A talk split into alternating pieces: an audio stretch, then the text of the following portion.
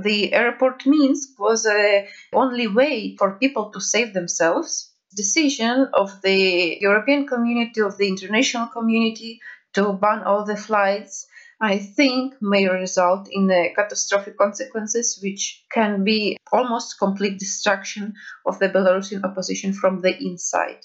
Das sagt die belarussische Aktivistin Hanna Baraban.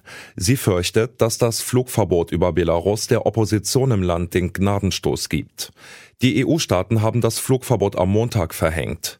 Airlines aus EU-Staaten sollen den Luftraum über Belarus meiden. Belarussische Airlines dürfen nun nicht mehr den EU-Luftraum überfliegen.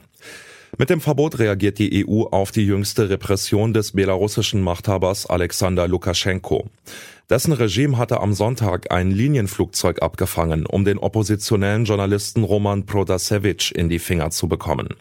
Protasevich wurde am Flughafen in Minsk sofort verhaftet.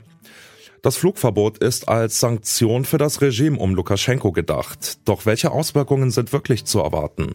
Wir fragen uns heute, was macht das Flugverbot mit Belarus?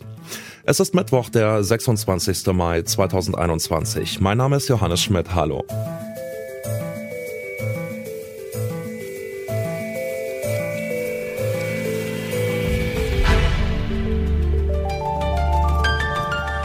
Zurück zum Thema. Pfingstsonntag. Eine Ryanair-Maschine ist auf dem Weg von Griechenland nach Litauen. Doch kurz vor dem Ziel wird die Maschine durch ein belarussisches Militärflugzeug gezwungen, in Minsk zu landen. An Bord befindet sich ein Kritiker des belarussischen Regimes. Er wird direkt nach der Landung festgenommen. Die Zwangslandung des irischen Fliegers hat international für eine Welle der Empörung gesorgt. Es ist die Rede von Luftpiraterie, Staatsterrorismus, von einer Flugzeugentführung. Wie die erzwungene Landung der Ryanair-Maschine rechtlich zu bewerten ist, das weiß Elmar Giemuller. Er ist Professor für Luftrecht unter anderem an der TU Berlin. Man kann das hier mit Fug und Recht als einen gefährlichen Eingriff in den Luftverkehr bezeichnen, äh, denn äh, unterstellt, dass äh, eine Bombe an Bord war, wäre, äh, ist die Verlängerung des Fluges durch die Umleitung nach Minsk einfach nicht die angemessene Reaktion. Damit hat sich wer auch immer in Belarus strafbar gemacht wegen gefährlichen Eingriffs in den Luftverkehr. Äh, man kann das auch als eine Flugzeugentführung bezeichnen, natürlich unter der Voraussetzung, dass eine Bombe nicht an Bord war, beziehungsweise dass diese Geschichte erfunden war dass man sie nur benutzt hat, um den Blogger aus dem Flugzeug herauszuholen, äh, mit Vorspielung falscher Tatsachen. Hier ist eine Maschine umgelenkt worden gegen besseres Wissen. Insofern haben sich dort die Verantwortlichen strafbar gemacht. Die Frage ist natürlich, wie diese Strafbarkeit dann tatsächlich umgesetzt wird. Äh, höchstwahrscheinlich nicht im eigenen Land. Die Flugzeugentführung durch die Regierung Lukaschenkos kann nicht folgenlos bleiben. Da sind sich die EU-Staaten einig. Durch die Sanktionen ist das Land aber jetzt nur noch schwer zu erreichen. Also sie würden momentan nur mit großem Aufwand hinkommen. Sie müssten nach Moskau fliegen und dann von dort aus über den Landweg ähm, nach Belarus reisen oder den Flieger von Moskau nach Minsk nehmen. Andere Frage ist, ob sie ein Visum bekämen. Also es wäre auf jeden Fall, auf jeden Fall kompliziert.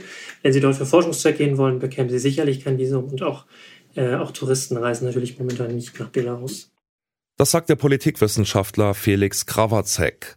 Er forscht am Zentrum für Osteuropa und internationale Studien in Berlin zu Belarus. Er hat mir erklärt, was das Flugverbot erreichen soll. Wir haben ja wirklich einen Präzedenzfall, dass jemanden einen innereuropäischen Flug mit einem Militärflugzeug runterzwingt. Das ist etwas, was wir noch nie erlebt haben. Und ähm, die große Sorge, und zu Recht die große Sorge innerhalb der Europäischen Union, ist natürlich, dass das andere auf die Gedanken bringt, dass man Dissidenten oder kritische Stimmen aus der Luft herunterholt und dass sozusagen Überflüge gefährlich sind. Somit hat man dann entschieden auf europäischer Seite, wir machen den, der belarussische Luftraum ist nicht mehr sicher und die einzige Antwort darauf ist, dass man den belarussischen Luftraum sperrt. Das hat weite finanzielle Auswirkungen. Also diese Überfluggebühren sind gar nicht mal so gering. Das sind knapp 50 Millionen Euro pro Jahr, die dort der belarussische Staat einkassiert.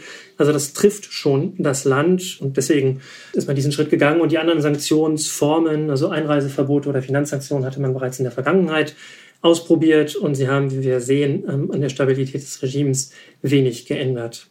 Jetzt kann man ja quasi sagen, dass nach dieser Flugzeugaktion von Seiten der EU ein ziemlich rauer Ton herrscht. Die Kommissionspräsidentin von der Leyen spricht von einem himmelschreienden Verhalten, das strenge Konsequenzen nach sich ziehen müsse. Man kann sagen, die EU bellt laut, aber beißt sie dann auch mit so einem Flugverbot? Ist das wirklich eine harte Maßnahme oder hätte man da locker noch eine Schippe draufpacken können?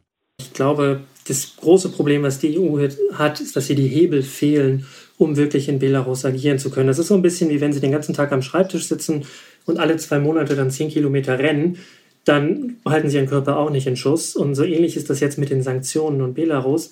Es ist zwar nicht unbedingt schädlich, diese Sanktionen jetzt zu implementieren und es wird der internationalen Reputation der EU also hilft das natürlich auch, aber es ist keine Möglichkeit, um wirklich im Land äh, einen Fortschritt zu erzielen. Dafür bräuchte man eine viel umfassendere Nachbarschaftspolitik, die eben langfristig diese Länder stärkt und nicht nur jetzt mit so kurzfristigen Ad-Hoc-Maßnahmen Strafen einführt, die weder zu einer Liberalisierung des Regimes führen werden und eventuell auch nicht dazu führen werden, dass Protasevich und Zapega wieder freikommen. Jetzt ist es ja oft so in der Diskussion über internationale Sanktionen, dass die Frage im Raum steht, trifft das wirklich die Missetäter oder trifft das nicht ganz oft eigentlich nur die Bevölkerung des Landes, der es dann in diesen autoritären Staaten sowieso schon schlecht geht? Wie bewerten Sie das denn? Trifft dieses Flugverbot die Führungsklicke um Lukaschenko oder tut das wieder vor allem einfachen Menschen weh? Also es trifft schon auch die Führungsklicke um Lukaschenko. Belavia, die staatliche Fluggesellschaft, profitiert natürlich von dem System und das Flugverbot, was jetzt herrscht, wird die Einnahmen runterdrücken. Man spricht auch bereits davon, dass man irgendwie Leute entlassen muss. Also da gibt es Sorgen. Auf der anderen Seite sind natürlich die einfachen Menschen, ist die Bevölkerung in erster Linie jetzt das Opfer davon, dass sie sich in dem Land auf eine noch stärkere Art und Weise gefangen fühlt oder gefangen ist weil eben die einzige leichte Verbindung in die Europäische Union hiermit gekappt ist. Durch die Sanktionen ist die Ausreise für belarussische Oppositionelle schwieriger geworden. Dabei haben viele das Land sogar schon verlassen. Die Aktivistin und politische Beobachterin Hanna Baraban lebt mittlerweile auch im Ausland. Sie hat allerdings noch Familie und Bekannte dort und hat die Proteste im vergangenen Jahr dokumentiert. Die Aktivistin befürchtet, dass das Flugverbot eher negative Konsequenzen haben wird. Of course, it is a very big signal to Lukashenko's regime. However, it backfires to the Belarusian people very much.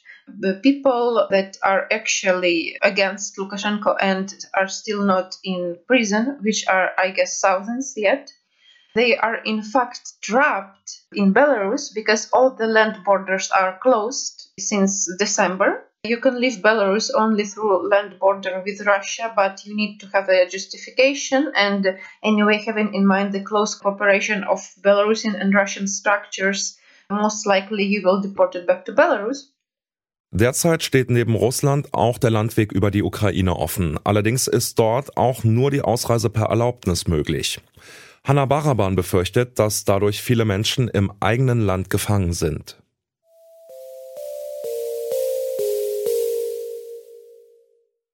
Mit dem Flugverbot für Belarus haben EU-Staaten ungewöhnlich schnell reagiert, um ein Symbol der internationalen Solidarität zu senden. Sanktionen müssen aber so zugeschnitten sein, dass sie auch tatsächlich die richtigen treffen, nämlich die belarussische Führungselite und nicht die Bevölkerung. Der Politikwissenschaftler Felix Krawacek findet, die EU sollte ihre Sanktionen deshalb stärker auf den Rohstoffsektor richten. Denn Belarus ist unter anderem Exporteur von Öl, Düngemitteln sowie Stahl und Metall. Mit Importverboten könnte die belarussische Elite empfindlich getroffen werden, aber da stehen die Eigeninteressen einzelner EU-Staaten im Weg. Auch die politische Beobachterin Hanna Baraban denkt, dass manche Wirtschaftsinteressen wirksamere Sanktionen verhindern. Die EU-Staaten, so fordert sie, sollten die Opposition um Svetlana Tichanowskaja unterstützen. Zudem sollten belarussische Oppositionelle politisches Asyl in der EU bekommen können. Das war's für heute. Wenn euch gefällt, was wir hier beim Podcast Radio Detektor FM machen, dann unterstützt uns doch.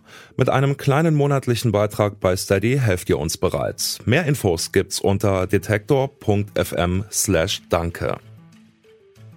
An dieser Folge mitgearbeitet haben Toni Mese und David Will. Chefs vom Dienst waren Leonhard Eckwart und Alea Rentmeister. Mein Name ist Johannes Schmidt und ich sag ciao. Zurück zum Thema vom Podcast Radio Detektor FM.